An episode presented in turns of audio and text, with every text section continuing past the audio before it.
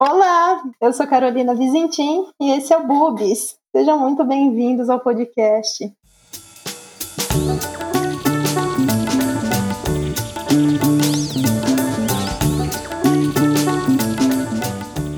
E hoje uma convidada muito querida, a Rebeca Gerard, ginecologista com pós-graduação em sexualidade, vai conversar um pouquinho com a gente sobre sexualidade nas pacientes com câncer de mama.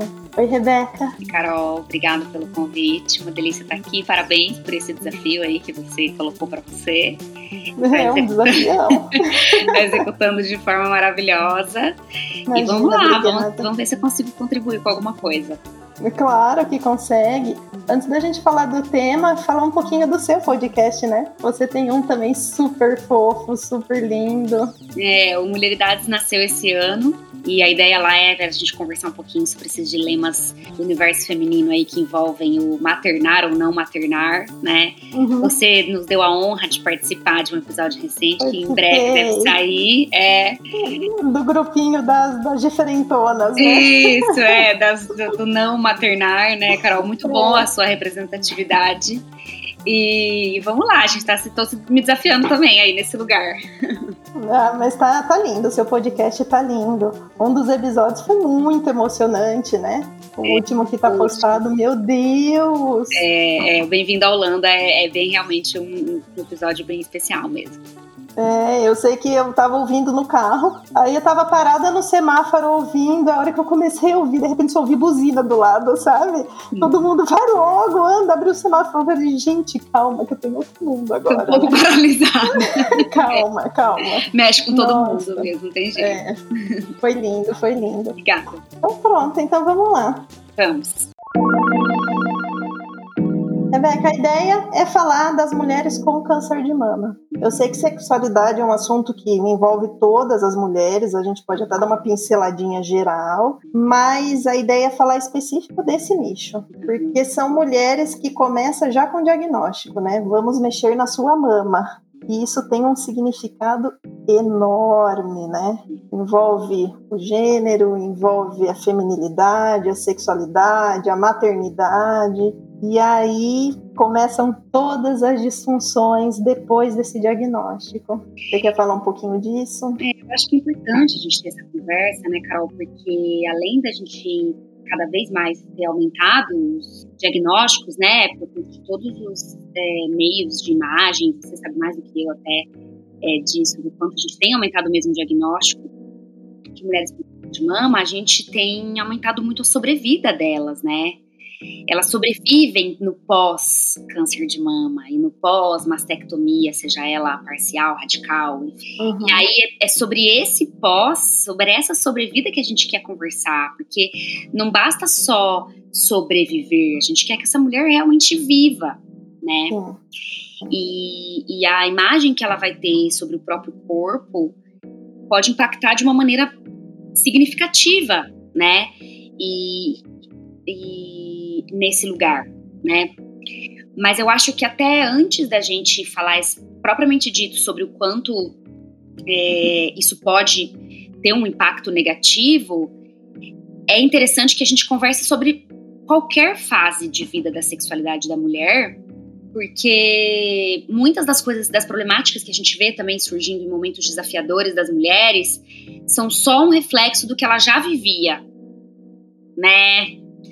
Eu acho que depende. É, é muito difícil uma mulher que tem uma sexualidade muito ok ter um impacto tão grave quanto uma mulher que que já tinha alguma disfunção antes e aí o câncer de mama veio só para dar aquela arrebatada, né? Exato. Eu acho assim ah. que é inegável que o quanto você gosta do seu corpo e tá tranquilo com ele pode ser um pano de fundo muito interessante. Mas se essa, essa mulher ela não vincula tanto o que é importante para o outro, mas o que é importante para ela já parte ah. de um outro lugar, né? Uhum. E se ela consegue entender que a, o, a, o, o, sexo dela também não vem só pelo corpo, né? Vem por outras trocas, enfim, tem muita coisa pra gente destrinchar que eu acho que pode. E também, assim, lendo um pouco, né, sobre, sobre o impacto do diagnóstico, do tratamento, da, de qualquer neoplasia, né, é, das mulheres.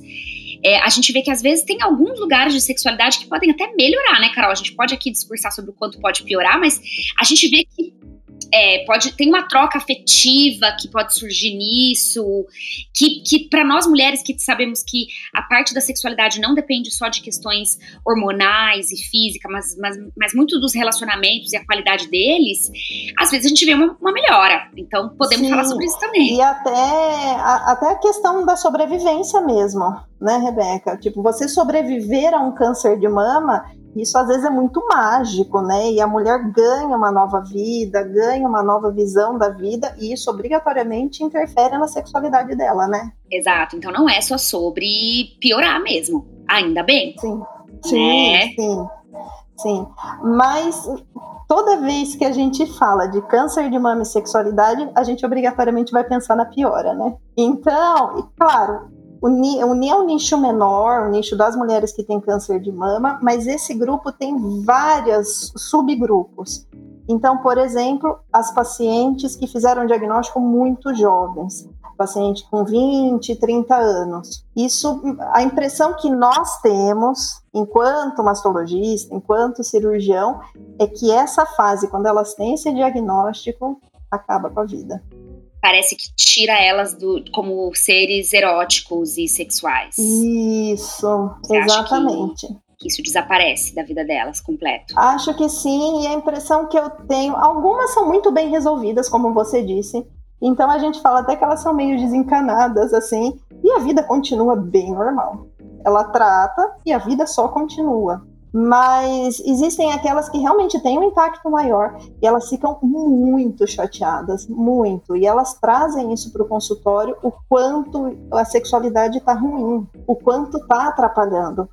E até por causa de alguns tratamentos, né, Rebeca? Porque, por exemplo, essas pacientes muito jovens, dependendo do tipo de tumor, elas vão precisar passar por um bloqueio hormonal. Então, vai ficar como se, se comportando como uma mulher na menopausa, e... pensando em termos hormonais. Né? Isso. Né? Imagina isso numa moça de 28, 29 anos, é pesado isso. É, e aí não tem nem só o impacto estético, porque a oncoplástica tá aí surgindo pra caramba, né, Sim, e melhorando, então volta ali o volume mamário, a gente tem os tratamentos ali estéticos de areola, que podem, né, devolver uhum. uma parte estética até quase que muito parecida com o original, bem entre aspas. É, mas aí o que a gente se preocupa, e aí a gente precisa falar mesmo, é que pode ter um impacto não só no desejo sexual, porque a gente vai ter esse impacto hormonal, quanto numa questão é, física de vagina mesmo, por uma atrofia, uhum. por uma dificuldade de lubrificação. Então, o que, que eu gosto de conversar com esse perfil de mulheres que vão ser impactadas, é, talvez para sempre? Que a questão do desejo sexual não tem só a parte hormonal responsável pelo desejo. Então, se você tem um excelente relacionamento com quem você vai fazer essa troca, pode ser muito interessante. Você pode estar zerada de hormônio, que vai ser legal. Se você beija na boca, você já pode ter mais desejo você não precisa. Sim. A gente tem que ter expectativa de não ter o desejo espontâneo, tá? Porque principalmente se a gente está se tratando de uma mulher que tem um relacionamento estável, ela precisa entender que ela vai funcionar muito mais no desejo responsivo, ou seja, ter alguém que estimule ela para ela responder, e ela vai precisar entender que esse desejo não cai do céu, que precisa existir um movimento ela vai ter prim... que trabalhar um pouco mais. É, a gente explica que primeiro você precisa se excitar para depois você desejar. E a gente tem que. A gente fica com aquela expectativa de que primeiro eu desejo, depois eu me excito. E não. A mulher, a gente já sabe que ela uhum. precisa, ela pode se excitar e depois desejar. E aí eu converso muito sobre essa coisa do se erotizar mesmo. Então, se erotizar, lendo contos eróticos, visualizando, ouvindo, tendo uma playlist com músicas mais interessantes ali que lembrem para ela a parte mais sexual. Tá. É, então, são, são mecanismos de excitação que podem levar ela a um desejo e ela pode nada de hormônio que favoreça isso. E ainda assim ela vai ter uma saúde sexual muito bacana. Sim, sim, acredite, isso é muito possível. E é muito interessante que ela tenha memórias sexuais agradáveis, porque o feedback positivo na mente dela vai funcionar demais. Então, se eu tive um sexo bom, seja comigo mesma, seja com um parceiro ou uma parceira, eu vou gostar daquilo, eu vou lembrar daquilo, eu vou querer repetir aquilo. Então, não se permitir ter trocas mais ou menos fazer uhum. trocas interessantes, tá? Uhum. Então, nessa questão do desejo, é trabalhar nesse lugar, Carol. Certo. Tá? E na questão de vagina, é entender que sexo não é só penetração. Essa, esse discurso tá com a gente em qualquer mulher. Sim, sim, em toda consulta isso a gente discute, né? Mas é difícil, né, Rebeca, as pessoas entenderem. Eu acho que é até uma questão cultural Muito mesmo. Muito mais né? cultural, né? é. E aí, gente, só que a gente, por isso que eu digo que isso é uma conversa que tem que existir antes do início da vida sexual, né, de qualquer mulher, não só da mulher que está recebendo um diagnóstico como esse, que o principal órgão do prazer dela não é a vagina, é o clitóris, ele está exteriorizado na vulva, fácil acesso. Então, esse lugar não tem grandes comprometimentos com o tratamento oncológico e a gente tendo manipulações externas ali, não agredindo a vagina e não gerando dor, pode ser muito interessante. E entendendo que o seu corpo todo é erógeno, a gente tem o maior órgão do nosso corpo que é a pele, e a pele pode ter pontos de erotização dos mais diversos e mais individualizados possíveis, que só se você se dispuser a descobrir e ela vai ter prazer explorar com tudo isso, né? Isso é, é, mas não pode ter preguiça, né? Tanto na busca do desejo quanto na questão da troca mesmo, você mesmo com alguém. É, a preguiça eu acho que é, que é um forte, né, Rebeca? Eu acho que até das pacientes que não são oncológicas, nossa, todo mundo espera realmente cair um desejo do céu, assim, tipo, estou pronta, meu libido está pronto, né? É porque também é eu acho que isso é fruto, né, Carol, de uma coisa que a gente, enquanto mulher, foi é, educada e colocada para ser desejada e não para desejar. E o sexo para nós foi colocado muito como ser uma, uma oferenda a alguém e não como um presente pra gente, né? Uhum, então, uhum. eu acho que por isso que a gente acaba caindo é, nisso, né? Nesse conto, né, da carochinha. Uhum, total. É, tanto é que eu tenho certeza que você ouve no seu consultório também que às vezes as pacientes vêm assim, que, que elas precisam como que elas falam, meu Deus? Que elas precisam satisfazer o marido, que precisa manter o casamento. Nossa, eu tenho vontade de explodir quando eu ouço Também. isso. E nesse eu mesmo... fico com uma resposta na ponta da língua, sabe? Sim, eu acho que aí a gente já se preocupa com essa relação, como ela foi construída, né? Então é sobre se relacionar essa conversa de, de sexo, né? Uhum. A gente uhum. entende que sexualidade ela tem que ser individual, ela tem que existir independente do seu status de relacionamento.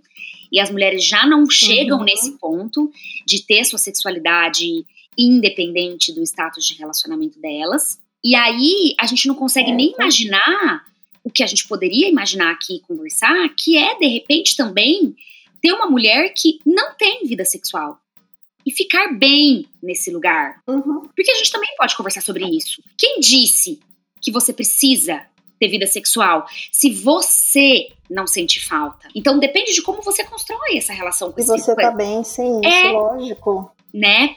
E tem uma coisa que eu falo muito que é essa coisa da penetração e não penetração, né, Carol? Que eu atendo bastante paciente no consultório é, para tratar de sexualidade, e aqui a gente nem está falando de pacientes com diagnóstico de câncer, mas que eu acho que vale para a gente entender tudo que eu estou dizendo, que são mulheres que transam com homens e têm penetração, mas nunca têm orgasmo, que é tão importante para essa coisa do feedback, de você querer repetir. Uhum. É, enquanto eu tenho pacientes que nunca penetraram, mas tem um relacionamento estável com um parceiro que tá bem ok com não acontecer a penetração. E às vezes eles só me procuram para tentar a penetração porque querem engravidar. Certo. Nem é uma disfunção sexual pro casal. É só uma vontade de evoluir Sim, ali nesse ponto porque eles querem engravidar né? de forma é. natural entendeu? Mas eles estão tendo vida sexual, entendeu? Sem penetração. E tá ótimo. E tá tudo e bem. Tá ótimo, né? Olha que, olha que maravilhosa essa mulher uhum. que, que consegue se relacionar com um homem que não precisa de penetração para sentir que transa, Uhum, né? uhum. Então, bem interessante que existe esse tipo de configuração de relacionamento e a gente pode falar sobre esse, esse modelo aqui também. Que bacana, que bacana. E aí, Rebeca, voltando lá para as pacientes Isso. com câncer de mama, então a gente comentou desse nicho, dessas pacientes jovens, né, que vão ter esse impacto hormonal antes do que elas deveriam ter, porque elas estão funcionando como uma mulher na menopausa, que a gente espera que acontecesse aos 50 anos e não aos 20, aos 30. Mas existem as pacientes na pós-menopausa. Né, que na verdade é a grande maioria. E aí, na verdade, já nem é um problema tanto hormonal, mas um problema de autoimagem mesmo. Porque apesar da reconstrução, apesar da oncoplastia, eu tô tendo uma experiência com oncoplastia agora que é sensacional. Realmente a autoimagem delas, a autoestima vai lá em cima, então é incrível. Mas as pacientes com reconstrução ainda não, porque fica uma mama reconstruída, não é uma mama estética. Então fica diferente, fica um lado diferente do outro. E isso elas se queixam muito. Dessa parte estética, elas se queixam. E tem as pacientes que não podem ser submetidas à reconstrução, por condições clínicas, enfim, pelo tipo de tumor, por qualquer coisa. Aí a mastectomia unilateral aí dá uma chumbada na paciente, coitadinhas, coitadinhas. É, assim, é muito delicado porque a gente vai falar aqui muito do ponto de vista teórico, né? E, e a gente, talvez uma mulher que tenha vivido uma masté unilateral, radical e sem reconstrução, ela teria mais voz do que nós duas juntas aqui. Com certeza, com né? certeza. Então a gente está só tentando ajudar, né? Uhum. Vamos, vamos considerar a nossa ignorância diante desse contexto de existir assim. Mas o que eu posso dizer é que, da mesma maneira que o câncer impacta é, de, de uma forma para transformar a sua vida mesmo, né? Em várias outras coisas, Uhum. tentar se ressignificar e, e colocar só no, no lugar da do que você. Porque, o que, que acontece? O que, que eu percebo assim? Que essas mulheres, talvez a frustração vem maior, porque elas querem voltar para o lugar que elas estavam. Uhum. Elas querem Uhum. transar com a mama que elas tinham, elas querem é, continuar sendo o que elas já foram. Elas precisam entender que elas não são mais as mesmas pessoas, Aham. Uhum. né? Exatamente.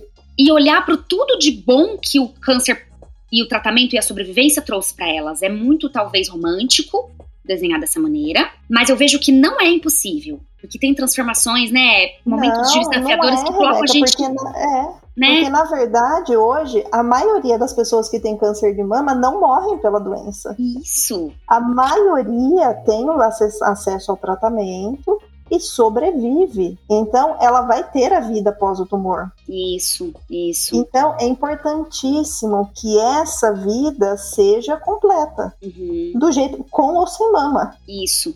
Eu imagino que essa, essa paciente, assim, que a gente pode deixar muito de recado é que ela deve estar fazendo um acompanhamento psicológico durante todo o tratamento e pós, né? Eu acho que é muito difícil uma mulher viver tudo isso e não ter um acompanhamento Uhum. de terapia. Eu sou Uhum. entusiasta de terapia para tudo e ah, nesse momento mais ainda. E aí o que eu acho que vale da gente deixar aqui é leve este assunto de sexualidade para a sua terapeuta. Com certeza. Ela nem precisa ser especialista em sexualidade para tentar ir desbravando algumas coisas com você. E Uhum. na troca com esse parceiro ou parceira que você porventura tenha, esse assunto não pode ficar velado, porque a gente é acostumado a transar e não falar sobre como transa e com quem transa. Hum, Nossa, você sabe que um dos episódios eu gravei com um psicólogo falando sobre o impacto. E ele trouxe exatamente isso, Rebeca. O, o quanto é importante a gente validar o sentimento. Então, aqui na sexualidade é a mesma coisa. A gente tem que conversar abertamente sobre o assunto com o parceiro, sem medo de julgamento, sem nada. Porque também, se tiver muito julgamento, talvez o parceiro não seja ótimo, né? Isso. Talvez, seja um momento pra, talvez seja um momento para ressignificar a relação. Eu acho que muita gente que faz isso, inclusive, né? A gente não tá Sim. aqui levantando nenhuma bandeira, mas Não. é bom colocar Mas um luz pra né? tudo. É, é bom colocar luz pra tudo, né? Sim. A vida tá te dando essa oportunidade. Exatamente. E além disso, é assim, entender que é um momento difícil mesmo. Isso. É sofrido, é dolorido, não é rápido, não é fácil, mas tudo bem. Você está conseguindo você está fazendo o tratamento, você está entendendo essas dificuldades e tudo isso serve para melhorar. Exatamente, exatamente. É. Então, eu acho que assim, é, deve ser bem desafiador mesmo, né? Tentar, eu acho que falar para tentar excluir a sua mama da troca sexual é agressivo. Uhum. Eu acho que é tentar incluir essa região mamária, seja da maneira como ela estiver, uhum. nessa troca e tentar uhum. ver beleza nisso e ressignificar, mudar o olhar mesmo, né? Sim, sim. Como isso vai ser feito, vai precisar de ajuda mesmo, né? Claro, do terapeuta, do parceiro, da parceira, enfim, de quem estiver do teu lado. É, né? é. E, e, eu acho que é bem isso, é, é descobrir que você tem outros requisitos que te tornam interessantes além do que você oferece de estética. E por isso que a gente está dizendo aqui que essa mulher que provavelmente vai ter esse diagnóstico já mais tardiamente, numa idade mais avançada, ela provavelmente vem com um monte de coisa junto. Talvez ela nunca tenha feito terapia, por exemplo. Talvez ela uhum. nunca tenha olhado para ela além da estética. Talvez ela nunca tenha tido uma troca sexual que olhou além da penetração, que olhou além do físico. E esse trabalho vai precisar ser conversado com talvez um masto que está acompanhando, com um ginecologista que ela tem é, de background e com o terapeuta e com o parceiro ou parceira que ela tem. Com certeza, com certeza. É, o que eu percebo é assim, os mastologistas de maneira geral, eu até me incluo um pouco nisso, é difícil, é, né? A gente tende a ser muito, muito prático, né? E eventualmente até pouco humanizado. Então, a gente só vê assim: ah, tá com ressecamento vaginal. Tudo bem, mas a senhora não pode usar nada de hormônio. Então, toma aqui um gelzinho com, com ácido hialurônico. Tá, mas não tá resolvendo. Não, mas não tem mais o que fazer. É isso que dá para fazer. Ah, a senhora não tem um tumor hormônio dependente, mas não é bom usar hormônio, então não vamos usar a senhora vai continuar com esses sintomas de menopausa. Entende, Rebeca? Eu acho que a conversa fica muito biológica e falta, falta muita humanização, esse, essa conversa mesmo, falar, olha, tá diferente, mas tem outros jeitos. Eu acho que falta a gente aprender um pouco. Eu acho que falta aprender um pouco. Falta, na verdade, a gente também trabalhar no lugar de colocar as cartas na mesa para essa paciente, dar a opção dela de escolha para algumas coisas, porque é óbvio que a gente pensa em saúde, mas a saúde ela é biopsicossocial mesmo. A gente aprendeu isso lá na faculdade e a gente às vezes na prática não põe, que é olhar para ela e colocar de repente que tem coisa que tem mais risco do que a gente gostaria enquanto o profissional da saúde, mas talvez uhum. ela queira assumir alguns Sim. riscos que vão deixar ela mais vivendo melhor e não só sobrevivendo, porque é exatamente Sim. o que a gente disse no início, sabe? E precisa exatamente. ter uma conversa mais leve entre o onco, o masto, e o, isso, é uma, isso é um podcast importante, porque eu que faço muita terapia hormonal, né, no meu consultório ginecológico, uhum. Eu, uhum. eu queria poder ter essa conversa, né? Sim. De uma forma mais leve, para tentar entender, olha, é sobre essa mulher, não é só sobre esse diagnóstico. Sim, é sobre essa mulher. Exatamente, né? Porque a gente até falou aqui dos extremos de idade, mas e aquela mulher dos 40 anos que tanto se faz diagnóstico, que tá no uhum. auge? Uhum da vida dela, da de, vida, de, de estabilidade, de, de, carreira, de tudo. Eu acho uma idade muito linda. Não sei se é porque eu tô chegando nela, mas eu, eu tenho viés. mas eu acho uma idade muito incrível. E aí, de repente. E de gente repente, já tá né, cara, 40, ai, Rebeca. É, a gente tá, Carol. meu Deus. então, tá vendo? por trás das profissionais tem mulheres aqui. A gente tem que ter essa sensibilidade de entender, né? Essa conversa precisa ficar mais leve. Eu, eu, eu, eu, nas minhas conversas com meus amigos que fazem mais terapia hormonal, a gente já chegou a falar: eu não vou conversar com o onco dela. Eu não vou uhum. conversar com o masto, porque ele só vai me apavorar. E eu tô alinhado com essa minha paciente de que eu expliquei para ela dos riscos e benefícios e ela, junto comigo, escolheu passar pelo risco, porque risco é risco, não é certeza.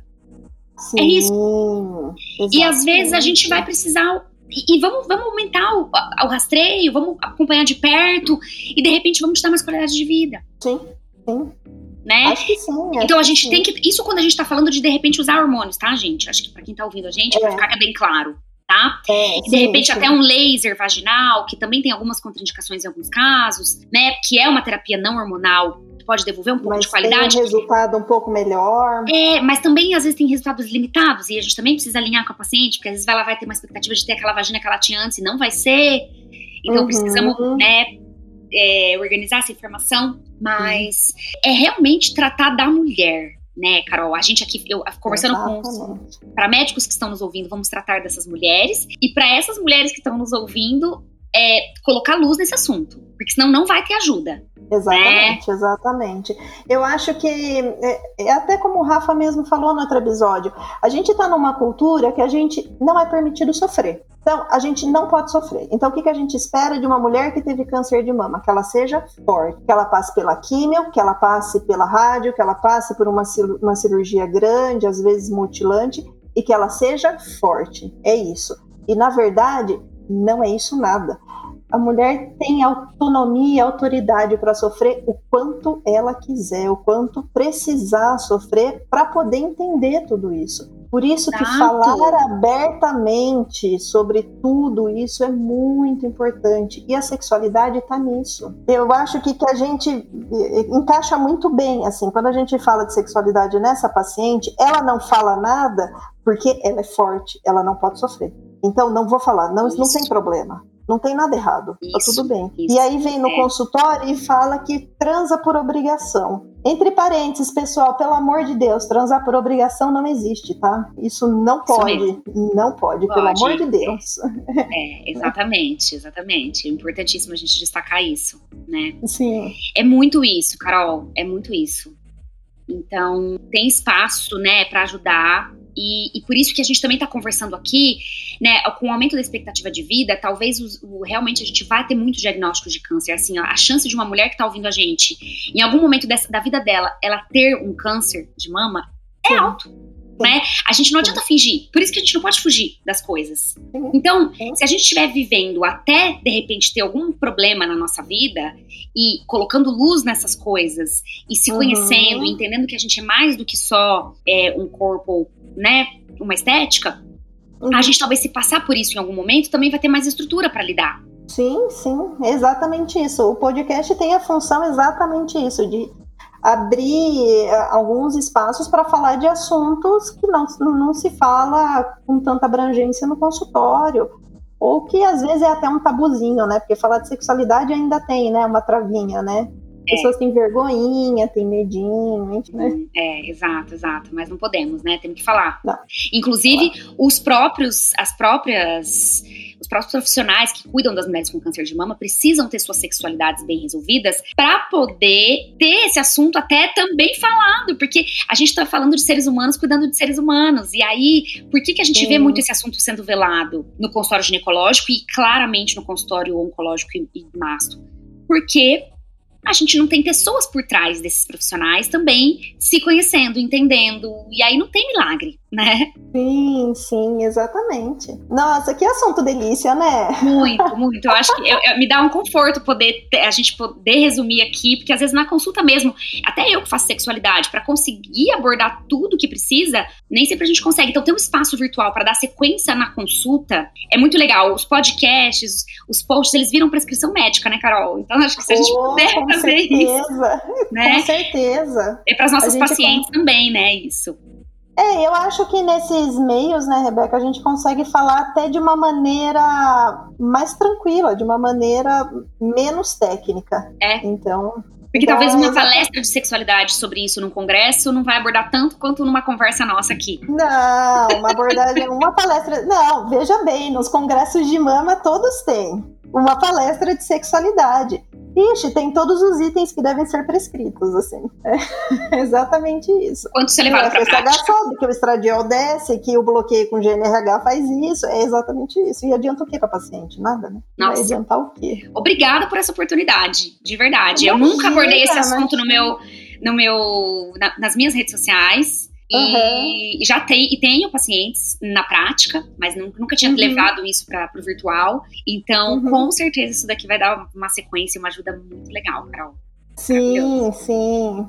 Ah, eu adorei, Rebeca. Também, eu também. É sempre bom conversar com você, né? A gente já tá aqui esse nosso semestre tá maravilhoso, né? Que a gente é. já fez várias trocas ótimas. Várias, várias coisas ótimas. Muito, muito obrigado, Rebeca. Não tenho como agradecer, foi ótimo. Imagina, obrigada a você e sucesso no seu podcast, no seu Insta também, tá? Ai, obrigada. E no seu consultório, obviamente, tá bom? Sim.